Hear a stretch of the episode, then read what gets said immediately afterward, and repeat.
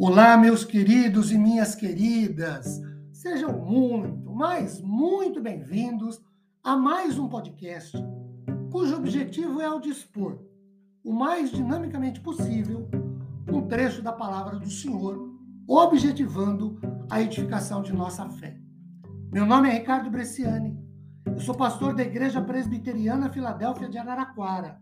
Igreja esta situada na Avenida Doutor Leite de Moraes, 521, na Vila Xavier. É sempre uma grande alegria levar a todos vocês mais uma reflexão bíblica. Hoje, tendo por base os versos 8 e 9 do Salmo 79, lidos, dizem-nos o seguinte: Não recordes contra nós as iniquidades de nossos pais, verso 8. Apressem-se ao nosso encontro as tuas misericórdias, pois estamos sobre modo abatidos. E o 9 Assiste-nos, ó Deus e Salvador nosso, pela glória do teu nome.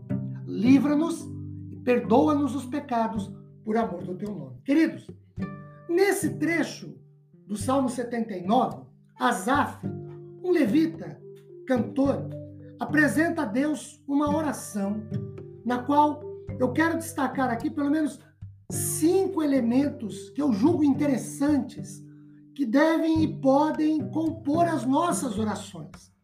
O primeiro elemento é o que nós chamaremos, chamaremos aqui de verso 8, parte A. Asaf faz um apelo, e nesse apelo ele se firma no caráter de Deus expresso pelo seu nome, quando ele diz assim: Não recordes contra nós as iniquidades dos nossos pais, ou as iniquidades passadas, Asaf reconhece a sua própria continuidade com o passado. Ele não se desliga, não se desvincula dos seus ancestrais, mas pede para Deus que os pecados dos ancestrais, as consequências, eh, os pecados sejam perdoados e as consequências sejam eliminadas. Se rejeita, ele se indigna com grande injustiça cometida lá atrás e confessa os seus próprios pecados. O segundo elemento da oração é o que chamaremos aqui de parte B do verso 8. Asaf é humilde na sua petição a Deus por compaixão, quando ele diz: apressem-se ao nosso encontro as tuas misericórdias. Esse encontro das misericórdias de Deus com Asaf pode nos fazer lembrar, por exemplo, de Lucas 15, quando na parábola do filho pródigo, o filho volta para casa e o pai vai de encontro a ele, um pai misericordioso, amoroso. O terceiro elemento da oração que eu quero destacar é o que chamaremos aqui de parte C do versículo 8. Asaf apresenta ah, o estado de ânimo e motivação em que ele mesmo e todo o povo se encontravam. É uma condição momentânea, mas eles estavam assim. Tanto que ele diz: estamos sobremodo abatidos, ou seja, arruinados, enfraquecidos, vulneráveis, vencidos. Percebam, queridos, que até aqui, nesses três primeiros eh, detalhes ou elementos interessantes da oração que eu destaquei, nós temos um Asaf reconhecendo o seu próprio erro, sendo humilde na sua petição e apresentando o seu estado de momento, um estado de ânimo e motivação em que ele se encontra abatido e, evidentemente, também o povo. Agora, o quarto e o quinto elementos, nós vamos extraí-los do verso de número 9.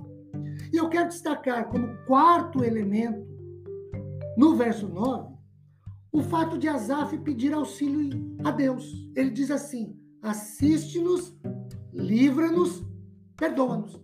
Percebam que são três petições no mesmo detalhe da oração. Assiste-nos, ou seja, Senhor, olha para nós. Senhor, contempla-nos, veja-nos. Assistindo, cuidando, livra-nos. E também perdoa-nos, porque ele tem os seus pecados lá atrás. Então, ele se reconhece um pecador e ele pede para que Deus o perdoe, porque ele confessa o seu pecado. Queridos, o quinto elemento, também no versículo 9, Asaf reconhece a necessidade de contar com a graça de Deus. Ele ora por auxílio, livramento e perdão. E aí, não baseado nas suas próprias obras, muito menos nas obras do povo, até porque ele pede para Deus, lá no versículo 8, num apelo, para que Deus não recorde as iniquidades passadas, dos seus antepassados. Então, não baseado em suas próprias obras, que, seja, que fossem meritórias ou coisa parecida, muito menos nas obras passadas dos seus antepassados, ele diz: Senhor, faz tudo isso por amor do teu nome, ou por amor do nome do Senhor. Cinco elementos: um apelo pelo perdão, humilde petição, uh, apresentando o estado momentâneo de abatimento, de enfraquecimento, de vulnerabilidade. Peça auxílio, a graça de Deus, que Ele perdoe e reconheça a necessidade de contar com essa graça.